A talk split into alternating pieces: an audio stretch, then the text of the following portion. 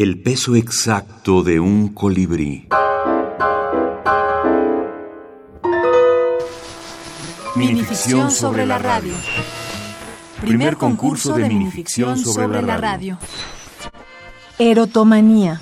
Estefanía Gómez Angulo. Mención honorífica. Mientras iba al trabajo, la radio del camión me complació con tu voz.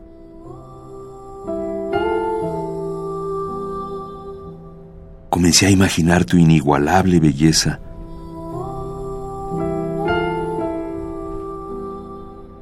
Te abrazo, te beso, te poseo.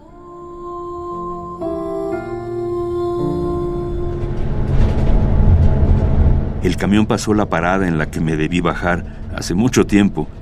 Hoy quiero ir a otro lugar, más cerca de ti.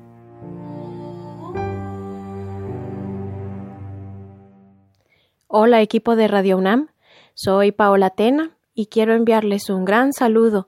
La radio, además de su aspecto informativo, tiene mucho de magia, porque nos acompaña a donde quiera que vayamos. Si vamos camino al trabajo o a la escuela o si estamos cocinando en casa o aquellas noches en que nos despertamos, nos ponemos los audífonos y escuchamos una voz que viene de alguien que está a kilómetros de distancia y nos cuenta una historia y nos hace imaginar y pensar. Y esto tiene en común con la literatura.